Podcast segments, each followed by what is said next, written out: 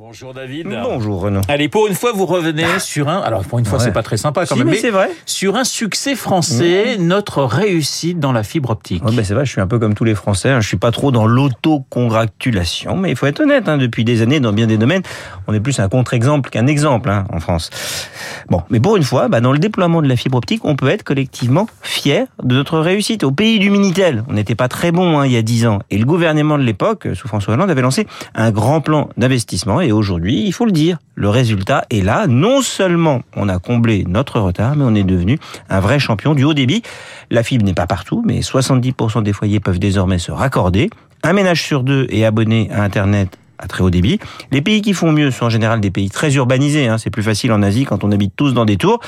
Nous, on a beaucoup de zones non denses, on a quand même la fibre et on va continuer d'investir. Alors, comment expliquer, David, cette réussite? Bah, au total, on a investi plus de 36 milliards d'euros. hein. L'argent, c'est indispensable, mais ça n'est pas suffisant. hein. Derrière, tout le monde a bien joué son rôle. L'État n'a pas essayé de tout faire à la place du secteur privé, mais il a planifié, incité, accompagné financièrement. Il a joué un rôle d'architecte et de cofinanceur. Les collectivités locales aussi se sont mobilisées. L'ARCEP, le gendarme des télécoms, qui est une autorité indépendante, qui a une forte expertise, a été vigilante et a su taper du poing sur la table quand c'était nécessaire. Car c'est vrai, hein, tout n'a bien sûr pas été parfait.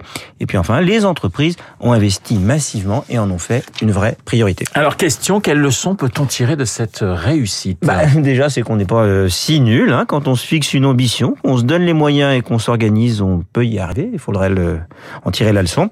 La clé, c'est que l'État apprenne à rester dans son rôle, qu'il n'essaye pas de, de tout faire. Ensuite, c'est c'est aussi la démonstration de l'intérêt de la concurrence, je pense. On a en France quatre gros opérateurs télécoms qui s'affrontent. Du coup, bah, ils investissent dans l'infrastructure.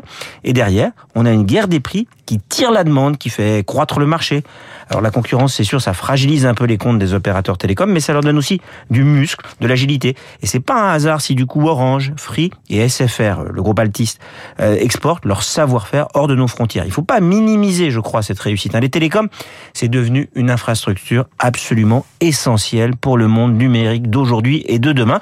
C'est devenu aussi indispensable ou presque que l'électricité. Il faut donc se réjouir de cette réussite tricolore. Cocorico. Le petit cocorico de David Barrault ce matin sur l'antenne de Radio Classique. Dans une minute, le journal de 8 heures. Je vous rappelle les invités de Guillaume Durand. À 8h15, il recevra l'ancienne ministre de la Culture, Roselyne Bachelot. Et puis à 8h40 dans Esprit Libre. Et comme tous les jeudis, vous retrouverez Franz Olivier Gisbert. Tout de suite, la météo.